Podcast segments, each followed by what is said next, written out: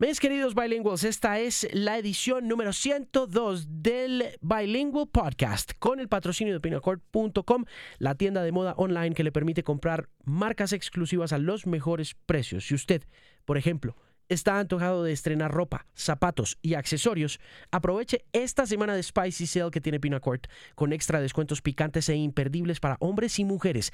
Hoy tienen 30% extra en prendas superiores jueves y viernes 20% extra en zapatos y accesorios y para rematar el fin de semana, sábado y domingo, con 25% extra off en prendas inferiores. Así que lo invito a entrar a pinacord.com, antojarse de las prendas que más le gusten y comprar con los extra descuentos del Spicy Sale de pinacord.com, patrocinador oficial del Bilingual Podcast, episodio número 102 que comienza aquí. Alejandro Marín analiza el estado de la música, la tecnología, la radio y la vida en la era de la Internet. Este es el Bilingual Podcast. Mis queridos bilingües, bienvenidos, bienvenidas. Muchas gracias por las cartas, por los correos, por las comunicaciones, por retuitear cada vez que sale un Bilingual Podcast. A todos los amigos fans de los Petit Felas que estuvieron pendientes y que escucharon la conversación a través de TheMusicPimp.com o que bajaron la app Pimp by Alejandro Marín en la App Store o en la Google Play Store o que escucharon el podcast a través de Spotify o de Stitcher o de Tuning. Muchísimas gracias por regar la palabra, por spreading the word, por contarle a la gente que existe este, mi podcast. Mi nombre es Alejandro Marín y este es el Bilingual, un espacio para conversar sobre un montón de cosas, música, noticias, emprendimiento, incluso a veces hasta política, pero por lo general es una charla interesante con gente que está metiéndole la ficha a su proyecto, que está trabajando con mucho juicio por él y que llega a algún lado y celebra un poco con nosotros el éxito, cualquiera que sea, de su emprendimiento musical, periodístico, literatura, etcétera, etcétera. Es el Bilingual Podcast con Alejandro Marín. Le recuerdo la aplicación, la aplicación para que me lleve en su teléfono celular, no gasta mucho espacio y le ayuda a llevar los podcasts y a descargarlos para que de esa manera no le consuma datos de su plan de celular. Se llama Pimp. By Alejandro Marín, ahí me puede encontrar, puede descargar la aplicación, es completamente gratis y puede descargar los podcasts y escucharlos cuando quiera. Gran abrazo para Javi Valencia en California, que está siempre muy pendiente de los podcasts que se publican a través de TheMusicPen.com. Y mi invitada de hoy, vamos a seguir con las mujeres en la música. Hay muchas historias que todavía no se han publicado de las mujeres en la música, un artículo, una serie de historias y de conversaciones que tuve con figuras importantes femeninas del mundo de la música. Y mi invitada de hoy es la dueña de una empresa de relaciones públicas y representación de talento radicada en Los Ángeles con sede en México y en Colombia llamada Criteria. Se llama Diana Rodríguez y su historia es fabulosa porque primero tiene varios años encima en términos de trabajo, de esfuerzo. Ha pasado por diferentes lugares de la industria, es hoy en día independiente pero también hizo parte de ese esquema gigantesco que fueron las grandes casas discográficas. De hecho, tengo entendido que ella fue la primera mujer CEO de una casa disquera con representación en América Latina. Diana Rodríguez fue CEO de Capital Music Latin America, luego de haber ocupado puestos muy importantes en EMI Music en Colombia. Y ha manejado las carreras de muchísimos artistas y comenzó su carrera hace mucho rato. Y la historia que cuenta Diana es una historia fabulosa de emprendimiento femenino y de emprendimiento musical.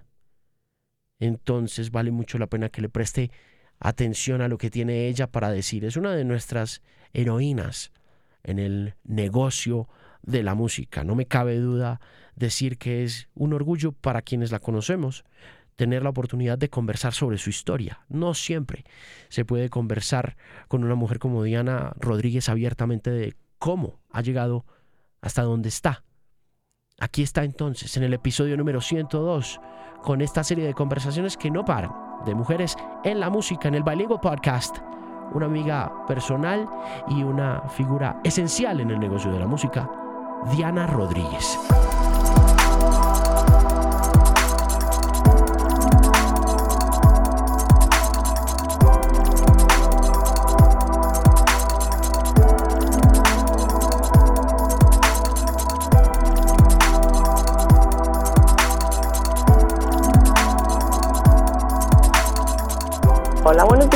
¿Cómo amaneciste? Todo muy bien. Por acá recién amaneciendo con las noticias y contigo. ¿Qué estás viendo en las noticias? Que va a haber un frío salvaje durante los próximos días. Claro que salvaje en, en, Los Ángeles es como un poquito de injusto, ¿no? Porque llega a bajar como hasta los 55 grados, pero es que no está tan mal creado el resto del año, como a temperaturas muy, muy, muy como en los 70, claro, se vuelve uno súper calentano. ¿Cuánto llevas en LA? En LA ya llevo ocho años, puedes creerlo, ocho. Este año cumplo ya nueve, en Thanksgiving además. Cuando te fuiste, ¿qué te fuiste a hacer? Cuando me fui la, la, la primera la segunda vez.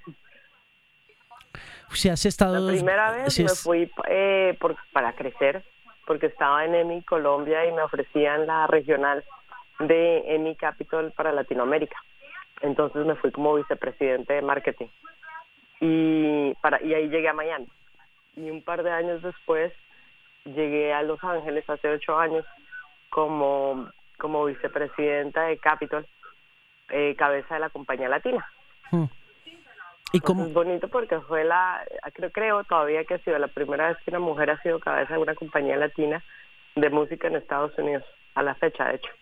¿Cómo era la música en aquel momento? qué, qué, ¿A qué retos te tenías que enfrentar como mujer y como profesional? ¿A qué qué? Perdóname. ¿A qué retos te tenías que enfrentar como mujer y como profesional allá?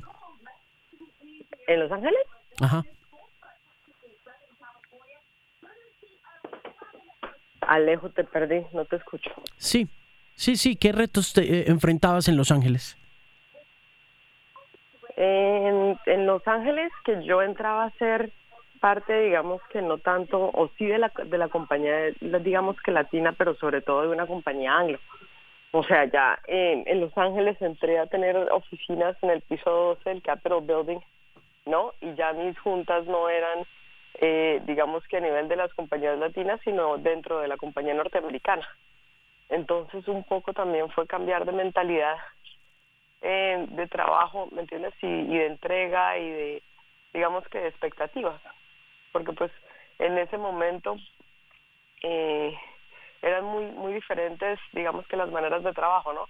La latina siempre un poco más pasional y un poco más casual y, en Estados Unidos bastante más formal y muchísimo más eh, apegada a las, al data, ¿no? Cuánto vendes, dónde vendes, quién es tu audiencia, como, o sea, ya venía años luz, digamos que adelantado para mí. Pero tú te educaste en los Estados Unidos, ¿cierto? Sí, yo llegué a Estados Unidos a los nueve años y viví acá eh, aproximadamente otros eh, ocho años e hice, digamos que toda la parte, la, la última parte de, del, o la primera parte más bien del bachillerato. Y ya después regresé a, a Colombia para hacer mi último año en el anglo-colombiano y hacer allá la, la parte universitaria. ¿Dónde estudiaste aquí en la universidad? Mira, yo arranqué en los seis, me da risa porque eso me costó la echada de la casa. Yo arranqué en los Andes porque mi papá era decano de ingeniería mecánica y, era, digamos, que toda mi familia es administradora o de ingeniería mecánica o de ingeniería de sistemas. Yo, digamos que fui la primera y ahorita soy la única que se le ocurrió o mercadeo música, ¿no? Y en su momento, pues como que sentí muchísima presión y me metí a administración de empresas, carrera que es divina y es hermosa, pero en el segundo semestre pues yo sabía que no era lo mío.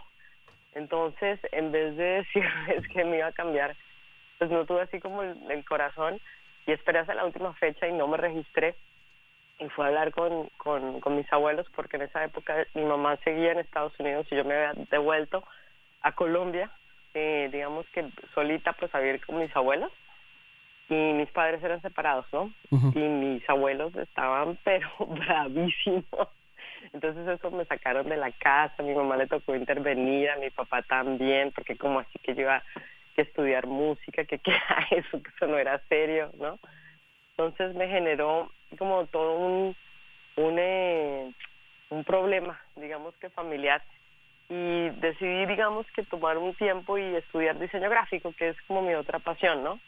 Toda la parte de ilustración y, lo demás. Y, en, y haciendo mi último semestre de, de diseño gráfico en taller 5, el profesor le dijo, a usted que le gusta tanto la música, le, le tengo la tesis, vaya y hágame un papel sobre la responsabilidad social de las de los programadores de las emisoras juveniles. Y le tengo una cita con Andrés Bermúdez de 88.9. Y allá llegué yo a hacer mi tesis a 88.9 y me quedé practicante y ahí digamos que arranqué en la música, porque empezamos a intercambiar como discos y, e ideas y yo pues, obviamente súper melómana también en su momento y estaba como muy metida, o mi background más bien desde Estados Unidos venía muy desde, desde todo lo que era Creator y, Black Sabbath y por mi lado digamos que más light estaba Motley Crue y Def Leppard y tal, entonces como que hicimos, hicimos un fit ahí interesante y ahí me quedé eh, practicando en 88.9. ¿Qué te dijo Bermúdez cuando fuiste a hacer el, el papel? que por, por, qué te, ¿Por qué te quedaste? ¿Fue por iniciativa de él o fue porque tú quisiste?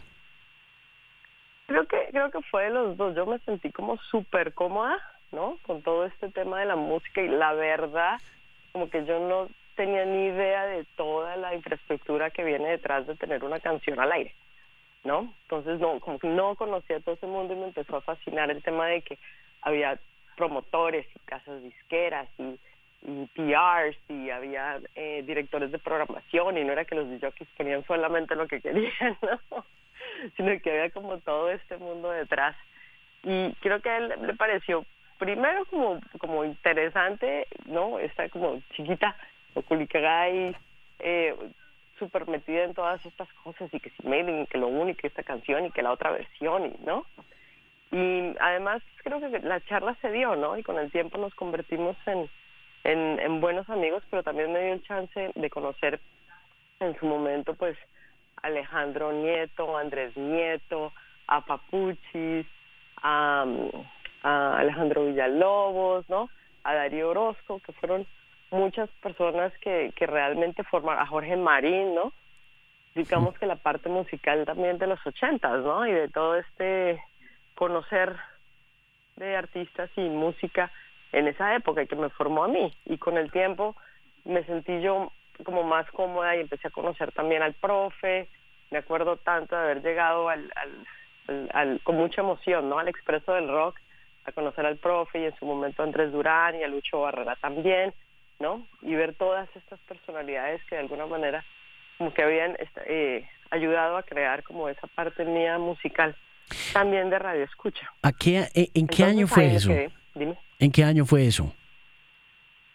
Eso fue como en el 92, diría yo, 91. Mm. Y curiosamente, y, y realmente yo entré a la música como por varias como casualidades, ¿no? La primera, digamos que fue esa, que fue la de mi tesis. Después, por cosas de la vida, pasé a la X y estuve de, de asistente de Rodrigo y de, y de Tulio Zuluaga en su momento. Y curiosamente, cuando llegó Inexas, que todavía estaba Michael Hutchins en la voz, estaban buscando a alguien que entrevistara a Inexcess, pero que tenía que ser fluido en inglés, ¿no? Y recuerdo tanto haber recibido yo saliendo, digamos que de taller 5, y recibir la, llamada, ¿dónde estás? Tienes que estar en el Tequendama, creo que era como a las 3 de la tarde, pero tienes que tener toda esta cantidad de preguntas y además traerte un fotógrafo, alguien que sea súper profesional, porque van a dar entrevistas cara a cara con Inexcess, ¿no?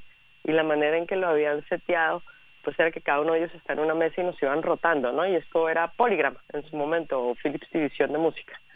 Entonces allá llegué yo súper nerviosa, ¿no? Con mi mejor amiga que estaba haciendo, digamos que una especialización en fotografía, y con mi hermana que le había prohibido hacer cualquier pregunta de fan, pero ella siempre fue un gran fan de Inexcess, entonces ella podía darme un poco como ese conocimiento de catálogo que tal vez yo no tenía, ¿no?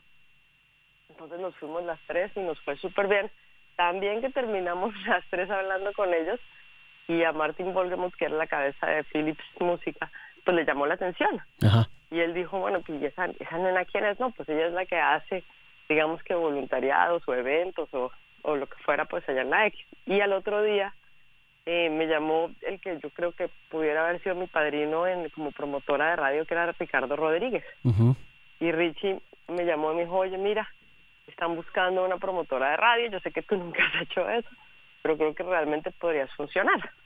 Y allá fui yo, hice la entrevista con, con Mauricio Montenegro, que fue mi primer jefe, y con Martín, y yo estaba reemplazando a Felipe Peña, que también fue, era digamos que uno de los gerentes de producto, digamos que más, eh, más fuertes del momento. Y allá me entrevistaron y me dijo Martín, pues mira, te vamos a dar la oportunidad, entendemos que es la primera vez que haces esto, ¿no? Mm. En seis meses llega Polygram, ya será en jurisdicción de ellos si te quedas o si te vas, pero pues si quieres intentarlo como por ser meses, pues bienvenida a bordo. Y ahí llegué yo y me acuerdo tanto de mi cara de angustia de la primera vez que llegué yo 88.9 con mis 50 vinilos después de haberme bajado de una buceta y pues yo ni siquiera sabía ni cómo se vendía un tema, ni cómo se hablaba, ni cómo, ¿me entiendes? Cómo hacer ese pitch que después pues lo fui entre entre Ricardo y muchos otros de los promotores pues me fueron ayudando. Oye, esa cara de espanto mía creo que esto no tiene precio. Mira, quiero quiero devolverme un momentico. ¿Tú pudiste hablar con Hutchins ese día? Claro, claro, claro. Nosotros hicimos la entrevista y el tipo súper bien, muy increíble, como muy muy simpáticos ellos, ¿me entiendes? Muy down to earth y yo pues honestamente creo que eso facilitó mucho la entrevista, ¿no? Claro. Que no era como, ellos no sintieron que era como, ah, aquí está, ¿no? Estos entrevistadores y nosotros, sino que realmente se una conversación sobre la música. ¿Recuerdas algún rasgo físico o, o alguna característica puntual de Hutchins? No, solamente mi impresión, pues como que sentí que se veía mayor de lo que era, como más desgastado, pero no más. honestamente, yo creo que de los nervios, que entre los nervios que traía, lo único que tengo es como esa imagen de todos hablando y, y, pues estuvo súper cool en, todo ese tema. Entrar al negocio de los discos con Mauricio Montenegro de jefe y con Richie Rodríguez también acompañándolo ahí, es eh, entrar por el camino de los duros, de, hombres muy fuertes, ¿no? De, hombres con mucho carácter y, a los que les tocaron también épocas donde la mano dura era, era muy importante y, ejercer como el, el poder de alguna manera tenía que verse muchísimo. ¿Te costó eso? Claro, claro, yo, ellos fueron grandes jefes, pero también fue súper duro. Yo, o sea, recuerdo por lo menos llorar como dos años seguidos todas las noches. Y me acuerdo de Mauricio, que yo sé que, que él seguramente lo, lo hacía con, con la mejor de las intenciones, pero me decía, es que no sé qué hacer con ustedes, que usted no pega ni un moco en una pared. Así se me quedaron marcadas las palabras de, de la rabia que le daba, pues porque, claro, obviamente es una competencia muy duro y, para darle crédito a ellos también, pues se aventaron de alguna u otra manera hacer el experimento que en esta niña, ¿me entiendes? Que está aprendiendo a ser, digamos que, promotora de radio. Y por el otro lado, pues yo tenía una cantidad de, de y lo digo con el mayor de los cariños, digamos que tiburones de, de mar, ¿no? En la parte de programación. Y la verdad es que fue duro, fue muy duro, tanto poder que me aceptaran, digamos, como una promotora de radio y con credibilidad, ¿no? A esta niña que viene aquí aquí a hablarnos de qué, como también poder ganarme, digamos que ese, el cariño lo tenía, pero el respeto, ¿no? De mis jefes, ¿no? Y poderme parar al lado y decir, o sea, yo pegué esta canción o yo pude sacar tantas jornadas y hacerlo con propiedad, ¿no? Y al principio, pues imagínate, claro que me, mamaban gallo, bueno, todo lo que tú quisieras. Y recuerdo tanto que, que que alguna vez tuve así como un, un eh, ya un breakdown y, fue en la oficina de Alejandro Villalobos. O mentiras, no en la oficina, en la cabina de Alejandro, que Alejandro ni se acuerda.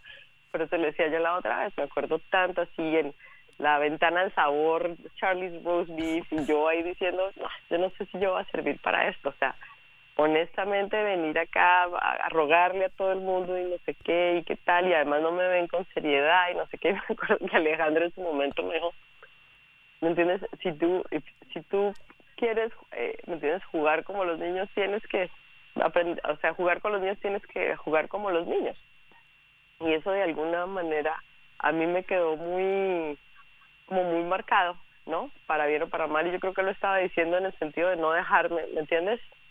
Em, de no dejarme de, de, de, de, tomar el pelo y de angustiar y de llegar a ese nivel de frustración, ¿no? Hmm. Porque claro, yo no sé si, si, si porque era, digamos que tan joven o tal vez no tan nueva, digamos que en eso, claro, todo me lo tomaba súper a pecho y el nivel desgaste emocional, yo creo que el que ya llevaba era, era gigante, pero pues era lo que yo quería. Yo sí quería trabajar en música, tenía eso súper claro desde, desde que recuerdo tengo yo tocadiscos, vinilos, afiches, ¿no? Y todo lo demás. Y ahí un poco también eh, como que cambió mi mentalidad, y tanto cambió mi mentalidad que cambió hasta mi forma de vestir. O sea, yo creo que yo vine a volverme a poner vestidos hace muy poquito. Sí. Y para los Grammys, ¿no? Fue como que hice una transición a, a Tomboy donde yo ya, o sea, podía tomar tanto aguardiente como el otro promotor, podía comer caldo de pescado, ¿no? podía irme allá a, hacer todo lo que tocaba hacer. sabía dónde estaban todos los esqueletos. Ese cambio. enterrados, ¿me entiendes? Hice una cantidad de cosas que por hoy me da risa, ah. pero un poco también era en la búsqueda también de tener ese esa como apreciación, ¿no? Por parte de los colegas de, ¿no? Hmm. De que estás a nivel. Ese cambio que hiciste, ese cambio que hiciste, ese cambio que hiciste tú en, en la ropa, fue un cambio eh, motivado intelectualmente porque el negocio era muy de hombres en aquel momento? Sí, sí, claro. Claro, y me acuerdo tanto, le he dicho a alguien, vea, es que mis ojos no quedan aquí, sino quedan aquí, ¿no? Pasando como el pecho a los ojos.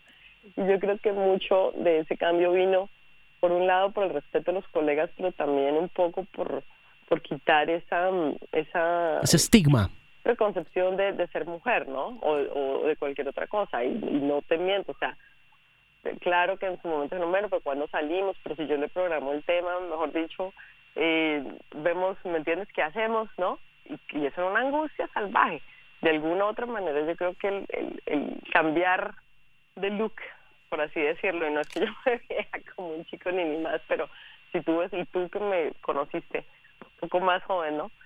O sea, o claramente yo, si tú me ves, tengo los pantalones perfectamente grandes, rectos, entre más grandes saco la chaqueta mejor, ¿no? Sí, aunque fíjate que te vi... Y, y, creo que mucho tuvo que ver con eso y con poder, ¿me entiendes? Jugar a nivel sin que sin que dijeran, bueno, pues es que esta es una chica, ¿me entiendes? Sí, aunque te... también creo que a futuro me quitó también como mucho muchos tal vez problemas que otras chicas sí tuvieron, hmm. ¿entiendes? Porque claro, yo ya venía como de ser uno de los chicos. ¿Y lo hiciste a propósito? Claro, claro. Porque José María, José María Hernández me decía hace como tres o cuatro meses en un almuerzo que hubo un momento en que eh, cambiaste. Cuando empezaste a entrar a las... un punto de inflexión y no sé si fue en una junta o algo. Y, me decía Pepe que, que de un día para otro eh, te cubriste, te tapaste. Sí, tal cual, tal cual. O sea, como que entendí, digamos que no tristemente, pero era más bien la obedeciendo a la realidad que, que, que si yo seguía así, no iba a ir para ningún lado. ¿Sí me entiendes? Y más eran los tropiezos que me iban a encontrar que digamos que las facilidades. Ahora, yo nunca he pensado que, o siempre más bien he pensado que estoy a nivel de cualquier otro colega, sea mujer o sea hombre, ¿no? Pero, si para que tú te des cuenta de esto, yo tengo que quitar cualquier distracción, sin problema en su momento lo hice, ¿me entiendes? y tenía que ver mucho con, con nivelar el playing field. Sí. ¿No? Y eso, digamos que si eso iba a hacer que, que hiciera la diferencia, yo pudiera seguir adelante sin que tú pensaras que yo era, ¿me entiendes?, mujer antes de pensar que yo era una gran promotora. Claro que sí. Y sí, Pepe tiene tal, pues Pepe vio mucho de mi crecimiento. Sí. Mira. Lo bueno, lo malo, lo bonito, lo feo. sí. Y cuando eh, cuando cambiaste, ¿empezaron a funcionar las cosas? ¿Empezaron a salir, empezaste a pegar canciones o ya tenías un record ahí, un track record interesante? Ya venía pegando canciones. Yo creo que no, no recordaría si la primera canción que pegué fue La magia del ritmo de Marie Claire Dualdo o, o esta otra de Slave to the Music, porque en esa época, además, para todo, yo era hiper mega metalera y, y el sello decidió darme a Toco, que era como el sello de dance de Two Unlimited del momento. Entonces como que casi que yo con esta ilusión de trabajar en música lo primero que me entregan es este sello dance y yo quería como medio suicidarme. Ahí también aprendí una lección de tolerancia en la música y de entender, ¿me entiendes? Y claro, son hay gustos subjetivos, pero eso no quiere decir ni que sea mala ni que, ¿me entiendes? O sea, hay gustos para todo el mundo.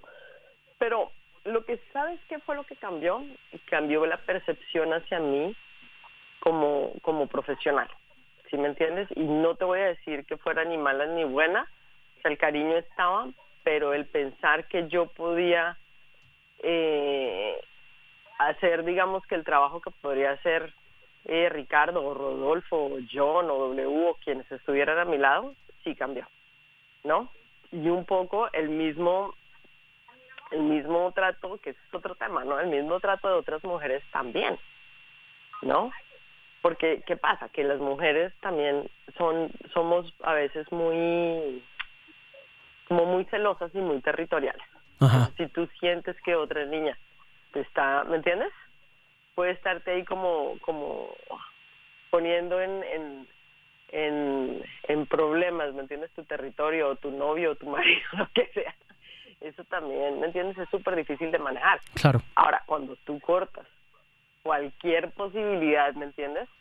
De cualquier cosa porque eres otro de los chicos, claro que se te, ¿me entiendes? A mí se me alivianó mucho la vida. Wow. Te lo digo. Wow. Muchísimo. Y se me alivianó muchísimo por ambos lados. Primero porque las niñas no decían, ¿y quién es esta vieja ahora que apareció? Porque no habían más promotoras mujeres. ¿Me entiendes? Entonces también era como una cosa ahí medio bizarra donde yo era como una manzana en la mitad de las peras, ¿no? Pero no eran ni peras ni manzanas tampoco. Entonces, con las niñas era a veces muy duro porque quién es esta vieja que ahora está jañando con mi novia. Claro. ¿Qué pasa ahí? Entonces, cuando ya ven que tú eres como one of the guys, eso, eso se elimina y eso hace que las cosas fluyan muchísimo más rápido.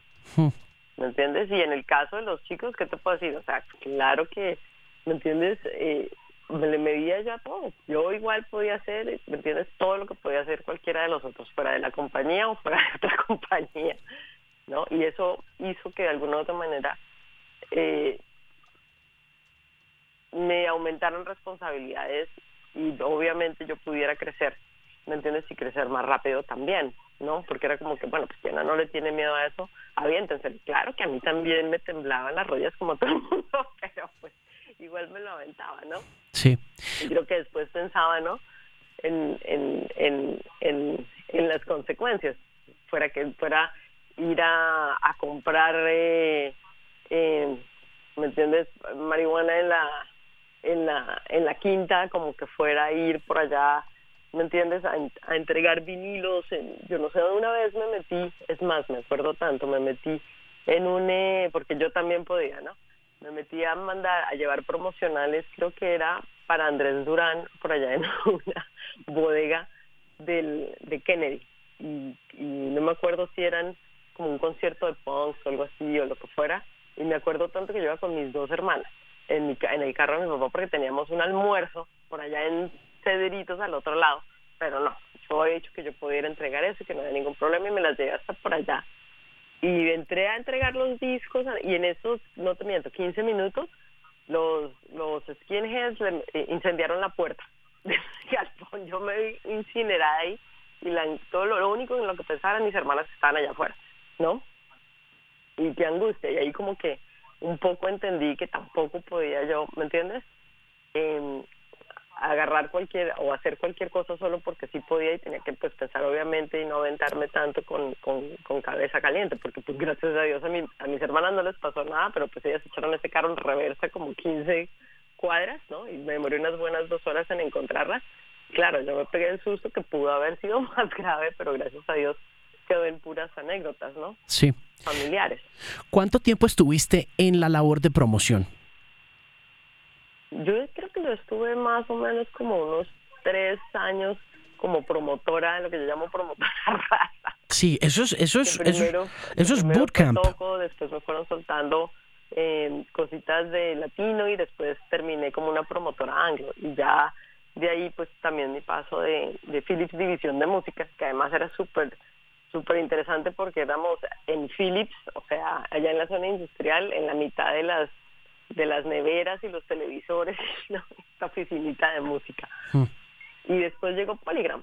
Y, y con Polygram llegó el doctor Jaramillo, Fidel Jaramillo, y él eh, arrancó su equipo y me dejó a mí, dejó también a Viviana, creo que estaba Sandra Sosa, ¿no? Y Adriana también, que creo que continuó en Universal, y Sonia Maya, ¿no? Y ahí arrancamos en Polygram, y en Polygram ya me soltaron a mí, digamos que la parte de Anglo, y, fui creciendo en, en Polygram pasando a Universal, donde conocí pues a María I, ¿no? Y fue en, en, eh, eh, en, Universal donde por primera vez me tocó, digamos que mi proyecto latino, que fue el primer disco de Juanes. Y fíjate bien, y me acuerdo tanto eh, que cuando Jaramillo eh, me llama a la oficina y me dice, yo imagínate, yo ya estaba así como en, mis laureles del anglo, ya era como gerente de producto y llevaba Kiss y, y YouTube y Metallica y todos estos grandes grupos que a mí me encantaban y además, ¿no? Eh, estaba como en la compañía con el catálogo número pues uno de todos y me llama Jaramillo y me dice, venga, le tengo un reto y yo, ¿cómo así? ¿Qué, qué, qué hay que hacer? que No sé qué. No, le voy a dar un artista local y yo, uy, no. yo no sé cómo se hace local, eso, ¿me entiendes? Eso no lo entiendo yo, no sé qué me dice, pues es que aquí no se hace lo que usted quiera, sino lo que yo le diga y tal cual me pasaron el proyecto de Juanes, ¿no? Y eso fue, yo creo que una de las experiencias que más me ayudó para estar donde estoy, porque es que el desarrollo artístico, ¿me entiendes? Es, es otra cosa, esa parte de realmente arrancar a un artista, y eso que Juanes no venía de cero, cero, cero, porque está equimosis, ¿no? Sí. Pero digamos, de arrancarlo de cero, incubarlo y crecerlo, y ese proceso, eso es una, es maravilloso, pero también es como casi que me dará luz. Claro, eso es un, un, bautismo de fuego brutal. Exacto, ¿no? Y con él, o sea, tantas cosas de esperar a programadores por tres y cuatro horas en sus oficinas. Una vez que se nos varó una camioneta con él y con Andrés Resto, que era su personal en ese momento, imagínate, en Miami y empuje en la mitad de ese aguacero la camioneta, ¿no? Las, las, las las rabias de Fernán, las rabias de Jaramillo. Y yo creo que para mí, cuando yo decidí irme de, de Universal, ¿no? Porque yo venía buscando como el cargo de dirección de marketing por unos buenos dos años y, y no se me había dado. Y finalmente Rizo me, de, de mí me llamó y me dijo, yo le ofrezco la dirección de marketing de Centroamérica y la región andina. Y Sí. por eso salté yo, digamos que de compañías, pues para poder seguir creciendo. Pero la conversación más difícil que tuve en ese momento fue con él, fue con Juanes, porque terminas teniendo, ¿me entiendes? Casi que, que un cariño a un hijo, ¿me entiendes? Y él lo, lo primero que me dijo es, pero, pero ¿por qué me abandonas? dije, que no es que te abandono, pero si ahorita yo no me doy la oportunidad, ¿me entiendes? De crecer, ¿me entiendes? Yo no sé si esto vuelva. ¿no? Y había, digamos que durante todo mi tiempo en Polygram y en, y en Universal, siempre admiré mucho a un, a un eh, ejecutivo que se llama David Mann. Y él eh, fue uno de los número unos de Universal y Polygram y él siempre me ha dicho así como, si no puedes crecer en mercado, crece, ¿me entiendes? Es como que él fue muy clave en, en, en enseñarme cómo crecer, ¿me entiendes? Fuera por mercado, fuera por por por, eh, por título, por, ¿me entiendes? O por capacidad o por responsabilidades. Mm. Entonces me dijo, si esto es lo que tú quieres, tienes que moverte aquí, tienes que subir acá. No me dijo, vete pues de universidad, ni más faltaba, ¿no? Pero yo le preguntaba mucho a él, ¿no? ¿Qué, qué tanto debía crecer yo, digamos, que horizontal o vertical y en qué momento y, ¿no? Como saltar y daba pues, sus apreciaciones, claramente. ¿No? Sí. Entonces en su momento pues dije yo, no, si, si yo en este tiempo no puedo crecer a la dirección de marketing de Universal, pues no, voy a saltar para tener esa oportunidad dentro de EMI. Y, y, y en EMI se me dio ya ser parte pues claramente de, de esa dirección de marketing y ahí pues de trabajar con Cavas y otra cantidad de artistas también, ¿no? Locales y ya poderme ir a la a la, a la vicepresidencia de marketing de la regional. Sí. Que fue pues muy bonito porque ahí como que de verdad se me, se me, se me abrieron mucho las fronteras y poder yo tener mi compañía ahorita que hace digamos que explotación eh, internacional o desarrollo artístico y, y, de alguna u otra manera lo podemos hacer en diferentes países tiene que ver mucho con que yo hubiera tenido ese camino de crecimiento, ¿no? Mm. Porque eso, digamos que esas fueron las herramientas que a mí me permitieron, ¿me entiendes?, llegar allá. Ahora, igual llegué a Miami y esto, todo suena como súper bonito, pero, o sea, siempre es arrancar de cero. Claro. Yo llegué a Miami recién divorciada. Yo llegué a Miami con una maleta, mi bajo, porque en ese momento tocaba bajo y tristemente dejé de tocar bajo hace casi que ocho años, ¿no? Y, y la plata de la venta de mi Volkswagen. Y ahí volví, arranqué otra vez de ceros, ¿no? Sí. Y, y, fui, digamos que muy afortunada porque siempre tuve como, como muchas, o he tenido o unas mujeres muy fuertes como Maria Mayer, como Adele Hatton, ¿no? Sí. Que, que me han apoyado, o he tenido jefes, digamos que muy, muy pro mujer, ¿no? O muy pro simplemente buen, buen skill set que me han ayudado, ¿no?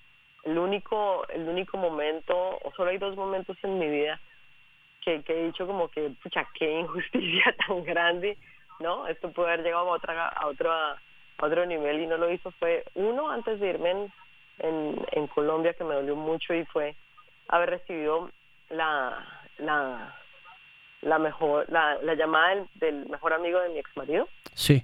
Me ha dicho oye Diana estuve en una cena con unos colegas y, me preocupó mucho escuchar la apreciación de uno de ellos sobre, sobre, en ese momento habíamos dos o tres directoras de mercadeo, sí. ¿no? Sobre ustedes tres diciendo que para llegar a ese puesto tendrían que haberse acostado con toda la industria. Y yo decía, marica, eso no, perdón, ¿me entiendes?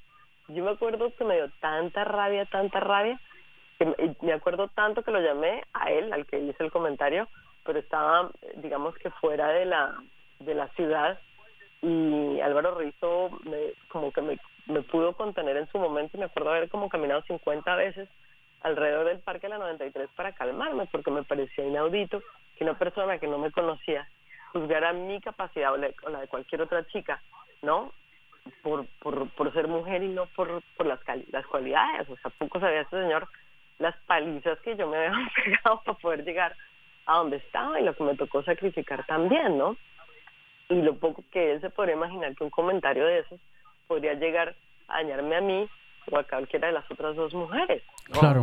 O sea, eso fue durísimo. Hoy mirando hacia atrás, o sea, en su momento agradecí que Rizo me calmara, hoy mirando hacia atrás, yo de haberlo llamado y haberle dicho tres pares de cosas, ¿no? Que ya pues este capítulo obviamente lo cerré. Sí. Pero, pero como que en ese momento algo que me pareció que era tal vez lo más sensato, tal vez no debe haberse quedado tan callado, pero eso por un lado. Y otra, eh, llegando a Miami, entonces que fue así como también un, otro colega de, oye, y si yo te invitara a salir, ¿tú qué pensarías? Y me acuerdo que inmediatamente le dije, yo, mira, yo primero que cualquier cosa te pongo una demanda y parto esta compañía hasta que se quiebren dos con una litigación de, de harassment. Y creo que ahí como que eso también marcó, ¿me entiendes? Muchas cosas, ¿no? Yo sin saber, ¿me entiendes? Si eso podría haber sido o un chiste o no, ¿no? Sí creo que eso puso, ¿no? Un, un, como aquí están las cartas sobre la mesa. Ahora, te digo, yo igual he sido realmente y después de escuchar tantas historias de, de todo este movimiento de Me Too en Estados Unidos, pues realmente muy bendecida, porque a mí, o sea, me ha tocado realmente tener lo que te digo, o mujeres muy fuertes o mentors eh, masculinos también muy fuertes que realmente han creído en mí. Sí. ¿Me entiendes? No por mujer, sino por, por el ejecutivo que soy. Mm. Pero creo también que tu mm, ejercicio del poder es de destacar en tu carrera, porque aprendiste a usar eh, de una forma inversa eh, ese tema. O sea, desligaste a la mujer de su apariencia eh, física para poder llevar a cabo mucho más efectivamente tu tarea, tu trabajo. Pero nunca dejaste de ser una mujer supremamente atractiva para los altos ejecutivos y directivos de radio con quienes hablabas, y no era necesariamente por, por lo bonita que fueras, sino porque comandaba, comandaste poder, comandas poder todo el tiempo, siempre lo, lo, irradias, lo proyectas, de, alguna manera lo pides, ¿no? Y creo que pues esta conversación de Me Too que se habla hoy en día tiene ese subtexto del poder como, como, el, como el gran... Eh, como, el, como el gran notion, como la gran conclusión que se tiene de todo el tema. ¿O tú qué piensas? Eh, mira, pues, eh, ¿qué te puedo decir? O sea, creo que en mi caso, un, un, un que tal vez no he no mencionado es mi mamá, ¿no? Y mi mamá, más allá de ser mi mamá, es porque ella fue uno de los altos directivos de AT&T cuando yo estaba eh, muy joven, ¿no? Como desde los nueve hasta más o menos eh, unos 20 años después.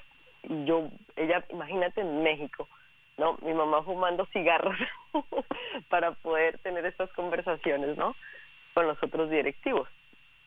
Entonces, mucho de lo que, de, de, las angustias, presiones que yo sentía, pues las hablaba con ella, ¿no? Entonces, digamos que sí traté de neutralizar el tema de ser mujer en la vestidura sin dejar de ser mujer, ¿me entiendes? Porque o sea, creo que para mí en la parte laboral es muy importante que antes de que tú pienses, ¿me entiendes? En, en mujer u hombre, pienses en Diana, ¿me entiendes? Y Diana como skill set, ¿no? Y después, ¿me entiendes? Ya pues todo lo que se venga. Y por eso digamos que lo de un poquito equiparar el playing field en, en ese negocio. Con el tema de Me Too, ¿me entiendes? Como que no me sorprenden las historias que hay porque en el juego, en la música como en el entretenimiento, como seguramente en cualquier sector, ¿no? Hay, hay mucha lucha, sí, de poder, ¿correcto? Me preocupa un poco que esa lucha se vuelva una casa de brujas, ¿no? También, porque estamos en un momento donde hay muchas sensibilidades y también salen muchos comentarios, ¿no? Que, que, que pueden ser, ¿me entiendes?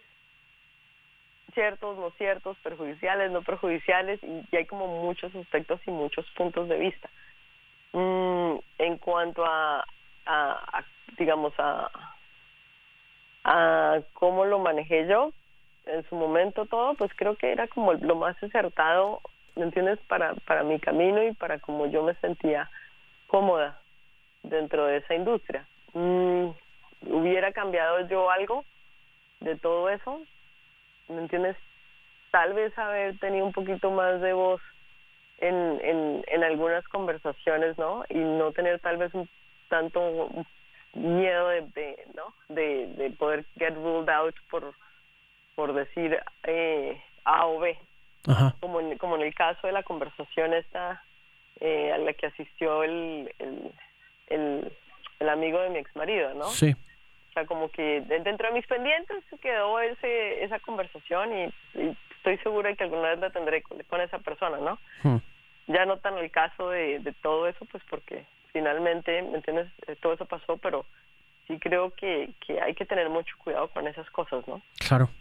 Eso, fuera yo fuera quien sea. Eso afectó. Y esa conversación la tendré, pero pues más adelante cuando se dé la oportunidad.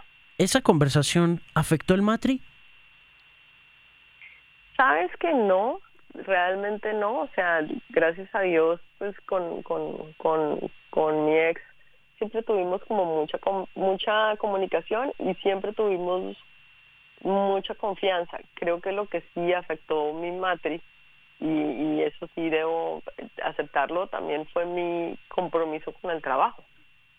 ¿Sí me entiendes? En su momento es lo que te digo, cada uno toma decisiones y todo todo eh, todo, todo, todo acto tiene un resultado. Claro. O tiene un efecto. Y yo creo que eh, cuando yo me casé, estaba arrancando también una escalera de crecimiento muy fuerte y en algún momento seguramente tomé la decisión de, de empujar más hacia la vida laboral, ¿me entiendes? Que tal vez hacia la vida personal, ¿no? Y, y creo que si tú le preguntas a varias personas, te van a decir, su imagen que tienen de mí es que trabajo casi que las 24 horas. y seguramente por eso, ¿me entiendes? He estado soltero en una buena época de mi vida. Mm. No, ahora lo que pasa es que la música para mí es mi pasión. Yo, sin duda alguna, agradezco todos los días tener el privilegio de, de, que a mí me paguen por hacer lo que me gusta. Y ahora que lo puedo hacer de manera independiente, ¿me entiendes?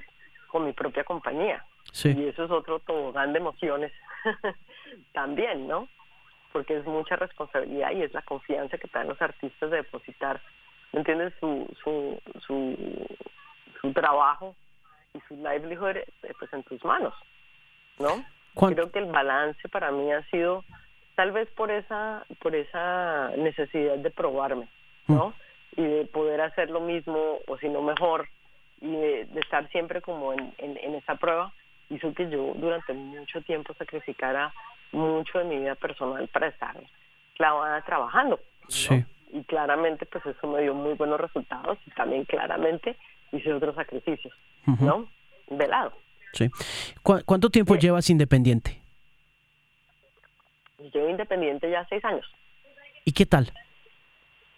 Bien, mira, a mí lo que me gusta mucho, o sea, te digo, tiene sus, yo digo que hay que tener nervios de aceros porque pues es como un, eh, es el reto del, del, de, del trabajo, ¿me entiendes? Y del flujo de caja versus el flujo de trabajo también.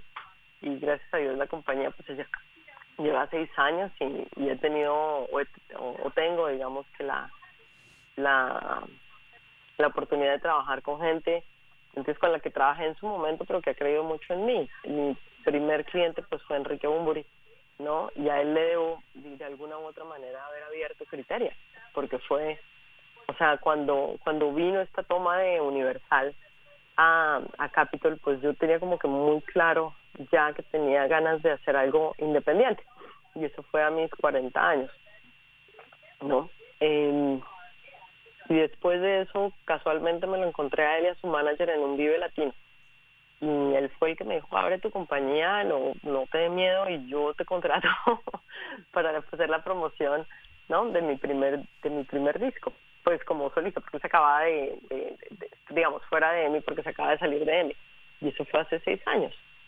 Y, y esa ese voto de fe de él en mí, de lo que yo podía llegar a hacer, pues, ¿me entiendes? Claramente se lo agradezco. Y ahí, obviamente, con, con mucha otra gente y muchos otros artistas, y creo que lo más, lo más, el miedo que más grande que tenía yo eh, cuando, cuando me salí de, de mi Capitol era el tema de, bueno, y ahora, ¿quién le va a contestar a Diana Rodríguez y no a Diana de Capitol Emmy?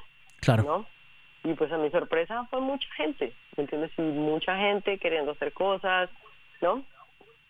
Y, y, ayudarme a crecer y eso, yo creo que eso es lo que más agradezco. ¿Sigues? Y es que las cosas se fueron dando en su momento y no te digo que no haya que, que, no haya este tobogán de emociones, claro que lo hay, ¿me entiendes? Como en todo negocio, pero pero ese voto de confianza, ¿me entiendes? De, de mis artistas, clientes, amigos, colegas, eso siempre va a estar súper agradecida porque eso es lo que me permite estar hablando contigo aquí claro. seis años después y con una compañía, ¿me entiendes? Ya sólida en Los Ángeles, con sus oficinas en Colombia y sus oficinas en México.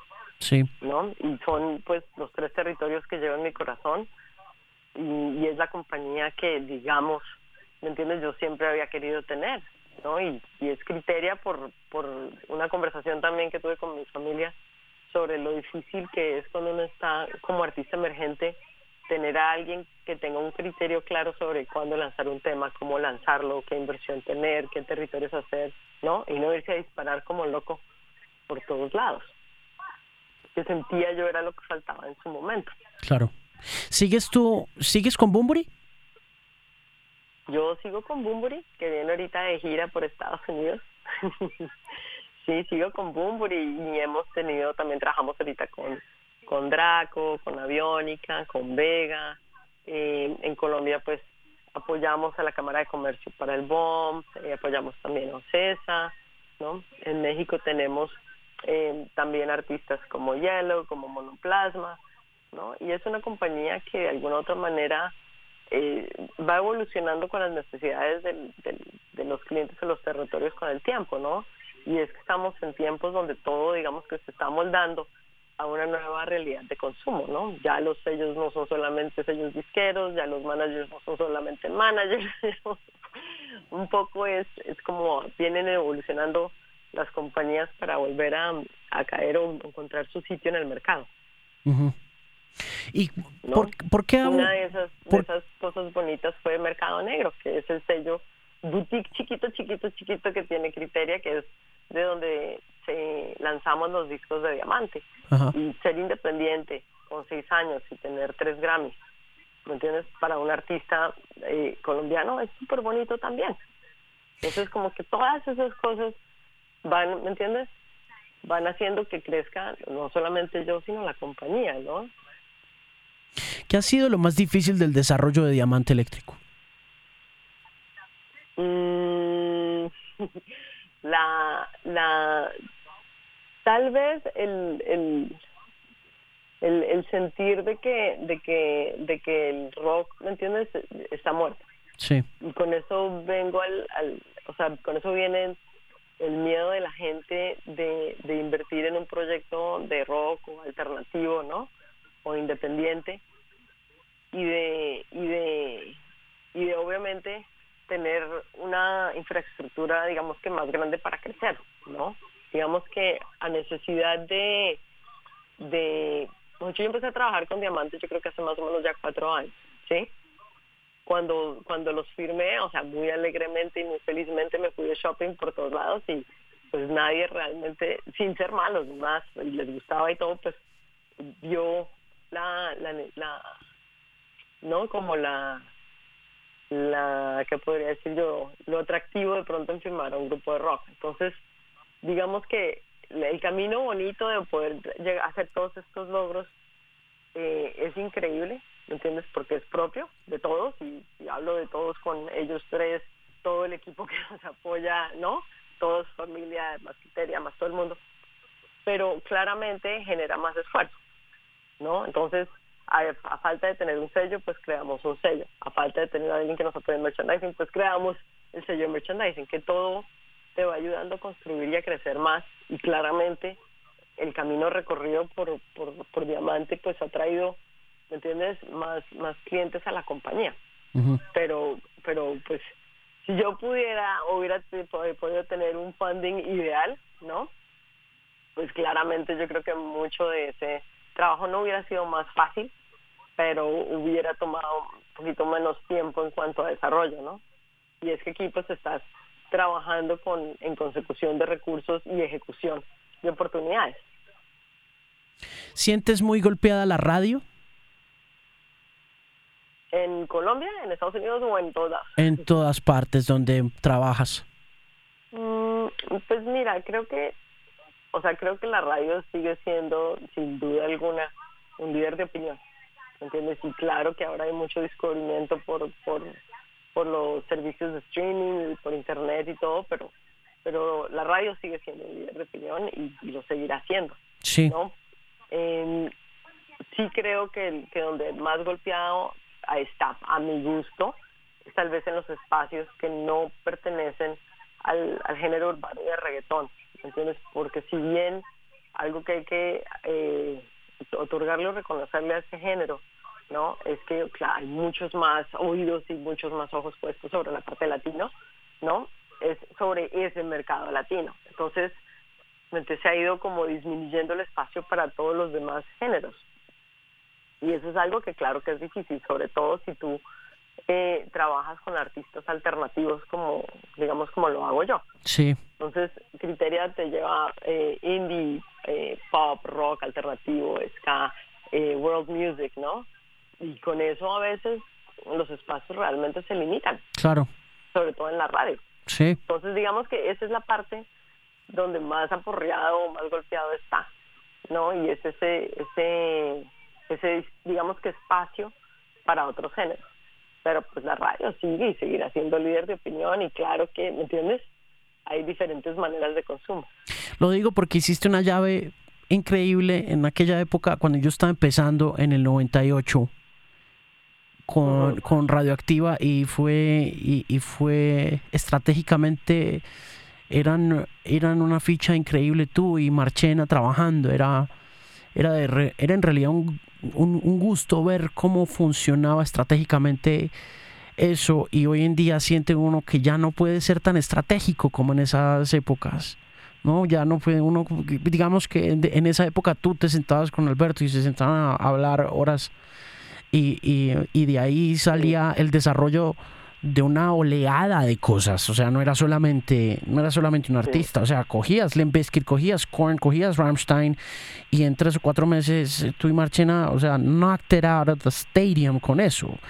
Y hoy en día es como que pasa que you know, no lo podemos hacer, ya no, o sea, no, no tenemos el espacio, ¿no? Claro, no, y los tiempos han cambiado. Marche ha sido siempre un gran cómplice y, lo quiero mucho y Marche tal vez también de las cosas que, le agradezco y le admiro es que él, toma riesgos, ¿no? Y en su momento nos sentamos a hablar de, del tema del desarrollo de las bandas de rock y cómo dejar de trabajar temas para trabajar artistas y arrancamos con, con sí, con Kiss y Psycho Circus, cinco mil afiches de Psycho Circus, ¿no? A, armar como un plan estratégico de revivir o, de darle realmente la importancia a un género que se estaba em, eh, perdiendo, ¿no? Yo, o sea, y obviamente tuvo sus grandes resultados. El tema, lo que pasa ahorita también es que hay muchos más, y siento yo que igual es bueno y es malo, ¿no? Que, claramente hoy por hoy hay muchos más eh, canales de difusión, ¿me entiendes? Como hay mucha más facilidad también de hacer música y de tener un Pro Tools. Ahora, eso no significa ni que todos los canales de difusión tengan la misma importancia, ni que toda la música que esté saliendo sea buena, ¿no? Pero ¿cuál es el can pero cuál es el canal en, tu opinión hoy en día, así como lo fue para ti en algún momento la radio para vender discos y para sonar a tus artistas, hoy en día cuál es tu canal preferido para desarrollar un artista? Es que sabes que no no tengo per se ya un canal preferido, tengo canales que digamos que apoyan mucho eh, a los artistas, pero es que es lo que te digo, ya no hay un solo medio, ya no hay un MTV, ¿me entiendes? Ahí es como una serie de, detonantes, ¿no? Que ayudan. Entonces, por ejemplo, en el caso de Diamante, eh, Diamante arrancó a sonar en enero con Días Raros en la 100 en Argentina y eso fue un detonante impresionante para ese mercado, ¿no? Eh, estuvieron en el, ¿me entiendes? Estuvieron en el, en el listado de Spotify de rock y eso fue un detonante impresionante para, para la región andina, ¿no? En, en, en México los ha llevado Tavares para el rock por la vida tal vez dos o tres veces y eso ha sido un detonante salvaje para Guadalajara, ¿no? Entonces te diría que es claramente hay canales, pero creo que tiene que ver mucho con la pasión también del canal y con el artista, ¿no? Y, y cómo y cómo lo venden también no, no sé si, si estoy siendo clara. Sí, sí, creo que como en su momento yo encontré a Marchena como mi aliado, o él me encontró a mí como su aliada, ¿no? Para hacer eso, todavía esas sinergias existen. Y tú las haces, yo te he visto hacerlas, ¿me entiendes? Con una cantidad de artistas que desarrollas de, de cero cuando realmente te mueven, ¿me entiendes? La fibra y tienes el tiempo y puedes, ¿no? Realmente dedicarte a eso. Y me imagino que, que encuentras en tu contraparte, sea en el sello o en el artista o en la música, ¿no? Esa misma pasión y, ese, y ese mismo compromiso. Sí, la Pero cambia. O sea, yo no te podría decir que todo suena, que, que, que solo Apple Music para mí es un detonante ahorita o solamente una emisora es para... Es, ahora es realmente como la unión de la fuerza. Sí. Y es esa presentación en vivo con ojalá esa sincronización en, en, en tal, eh, no sé, comercial, con ojalá ¿me entiendes? Sonando en tal emisora o que la descubras tú en una de las listas de las plataformas, ¿no? Hay muchas, hay muchas maneras de, de entrar, pero al final es como la unión de todas las partes. Sí. Sí, cada vez... Yo, eso, es, lo que he sentido yo ahorita, que a, falta de un gran medio, y no lo digo localmente porque claramente localmente hay medios que lideran opinión, pero no hay un medio regional, ¿no? Sí. Que lidere la parada. Es muy complicado. Entonces, pues vas armando, ¿me entiendes?, localmente el, mejor frente y te vas dando cuenta, ¿me entiendes?, que México a veces es distinto, en Estados Unidos, por ejemplo, en Estados Unidos, realmente nosotros, eh, o sea, emisoras alternativas, pues no tenemos, tenemos NPR, ¿no?, que, que va mucho más hacia un bomba estéreo, un Messier Periné, un sistema solar, ¿no?, no tanto un diamante eléctrico o los Mackenzie o revólver plateado. Entonces es un como alternativo, pero world. ¿Y qué tan efectivo es ese canal? Es muy, en, NPR en Estados Unidos es muy fuerte. O sea, tiene un liderazgo de opinión impresionante. Y, yo por lo menos tengo mucho que agradecerle a, a, NPR, por ejemplo, por el éxito de artistas como la Santa Cecilia, ¿no? O Mon Laferte en Estados Unidos porque son los, los canales que de alguna u otra manera han abrazado eh, esos nuevos artistas, ¿no? Y son aproximadamente como mil o dos mil emisoras a nivel nacional. ¿Qué tanto de lo que se habla, por ejemplo, de Mon Laferte tiene que ver con tu capacidad para persuadir a esos líderes de opinión de la industria que hablen de Mon Laferte? Mm, e-, esa es, un, esa es una pregunta truco, porque siempre se va a necesitar una gran canción, ¿me entiendes? De una gran artista. Por más de que yo quiera vender a, a, no sé, Pedrito Pablo, ¿no? Y no tiene la fuerza la canción, o sea, eso no, no, no hay cómo atragantárselo a un a un medio como como NPR, ¿no? Y es un medio que tiene su decisión editorial y ¿me entiendes? ellos dicen no, pues es no y se acabó. Eh, Mon Laferte es un caso muy particular porque Mon Laferte es un, un em, como dirían en inglés, un songstress, ¿no? Ella realmente es como un tailor de canciones y tiene una capacidad de conexión con, con sus fans que yo no veía hace mucho tiempo y lo, vi tal vez eh, con alguien como Jenny Rivera, con alguien como Selena, ¿me entiendes? No en cuanto al tipo de música, sino en cuanto a la conexión. Y es que esta gente, estos, estos fans, estos chicos y chicas, ¿me entiendes? Realmente se, se cantan a grito herido todas sus canciones. Y hay algo en sus letras que conecta como con lo más profundo, ¿me entiendes? De tu ser. Ahora, la diferencia está en que yo les diga, esta es una cantautora de Chile que radica en México, ¿me entiendes? Es, digamos que la, no la novedad, sino la revelación en Latinoamérica en este momento. Importantísimo que la tengan en cuenta para el Tiny Desk, para el Morning Becomes Eclectic. Va a venir acá, podemos hacer esta entrevista, ¿no? Porque el todo es que a ellos, como a todas las emisoras, les llega un mundanal de producto. Pero a veces la diferencia la puede hacer alguien que, ¿me entiendes? Que, que realmente te diga, mira, escúchalo porque en serio eso va así como de cojones, ¿no? Claro. Y que lo escuchen y que haya ese clic. Claro. Entonces, yo, la diferencia que puedo hacer es darle la oportunidad y la prioridad. Sí. Pero realmente siempre va a ser, se va a tratar de la canción y del artista. Sí, bueno, y de todos modos... Ese paso es imposible saltárselo. Claro, pero de todos modos cuando llegas a Mon, a Mon Laferte, em, ya has tomado una decisión porque ya has hecho el análisis pertinente. Ya has dicho, ok, ya... Eh, Mire cómo llegué yo a Mon Laferte. A Mon Laferte la vi yo hace, yo creo que unos tres años, en el, el Wax, que es su manager, ¿no?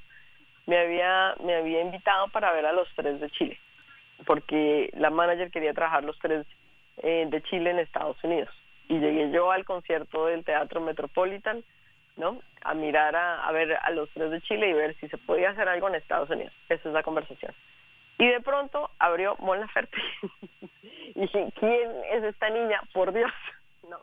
Con sus tatuajes y su very look y su actitud. Y ella es muy fuerte en escenario.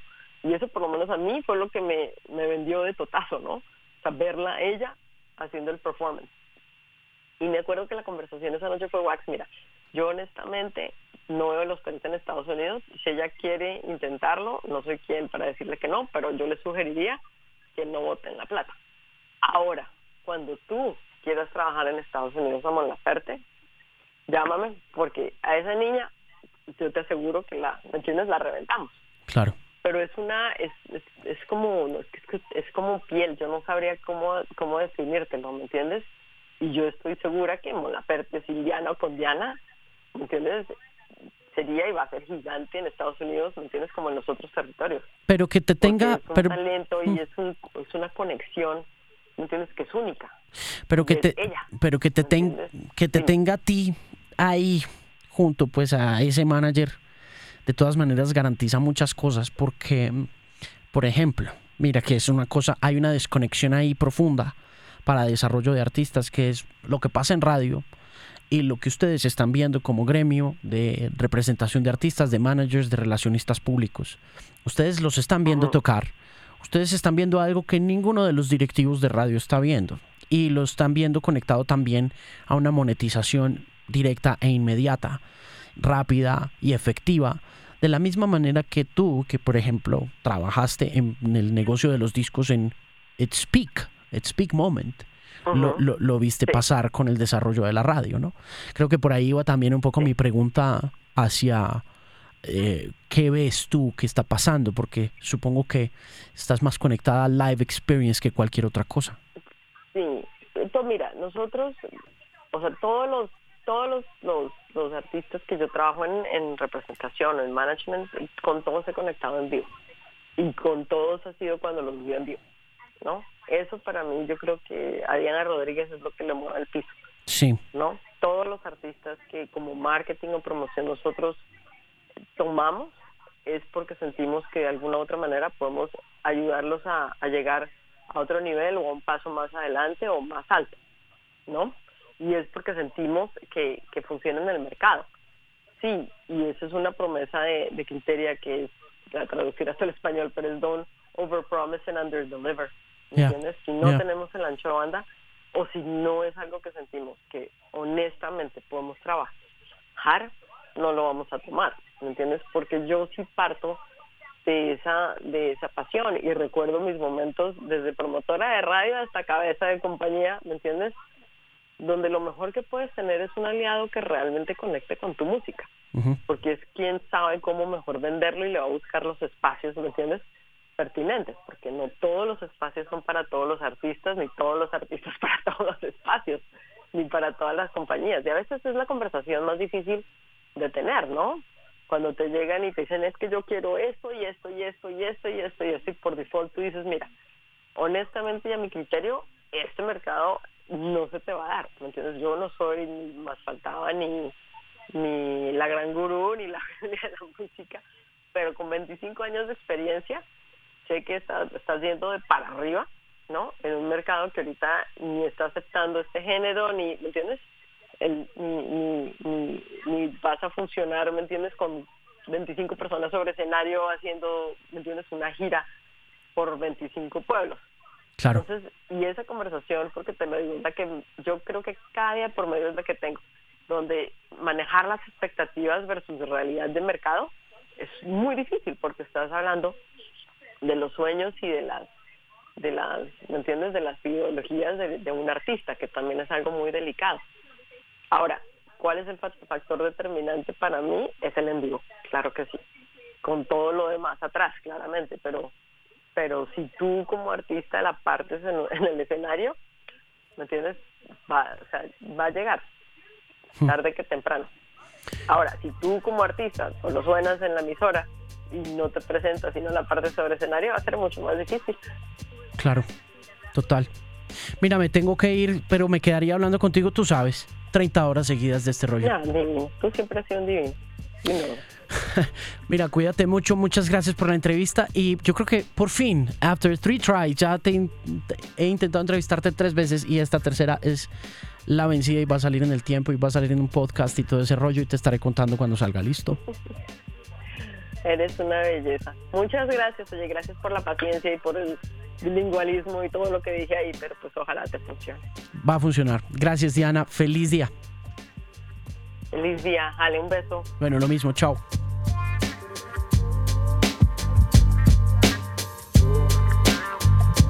Gracias por llegar hasta acá. Recuerde, la aplicación Pimp by Alejandro Marín se encuentra disponible de manera gratuita en la App Store de Apple y también en Google Play. Por ahí puede usted descargar la aplicación, descargar los podcasts de manera gratuita para que no le consuman datos y así llevar este podcast a todas partes. Si quiere hablar un poco sobre el podcast, escríbame a alejandromarin.com. Yo estoy siempre pendiente de sus cartas. Tengo pendientes contestarles a algunos de ustedes las cartas que me han enviado con muchísimo cariño desde diferentes partes del mundo donde descargan este podcast. No crean que no los leo, los estoy leyendo, las estoy leyendo constantemente y de nuevo les agradezco infinitamente que estén pendientes del Bilingual Podcast semana tras semana. Pueden oírlo también a través de Spotify, buscarlo como Bilingual Podcast. Pueden hallarlo también en la app de Apple Podcasts como Bilingual Podcast con Alejandro Marín y en otros servicios también como Stitcher, como TuneIn.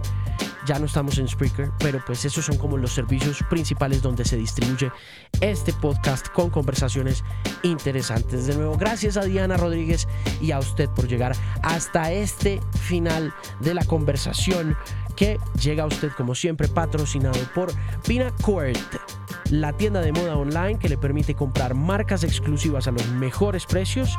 Y recuerde que Pinacord tiene descuentos especiales esta semana con una Spicy Sale. Extra descuentos picantes e imperdibles para hombres y para mujeres, 30% extra en prendas superiores, jueves y viernes 20% extra en zapatos y accesorios para rematar el fin de semana y sábado y domingo con 25% extra en prendas inferiores. Visite pinacol.com y antójese de las prendas que más le gusten y compre con los extra descuentos del Spicy Sale. Y para toda la información relacionada con el mundo de la música, siempre esté pendiente y no olvide visitar www.themusicpen.com, una voz confiable en la música.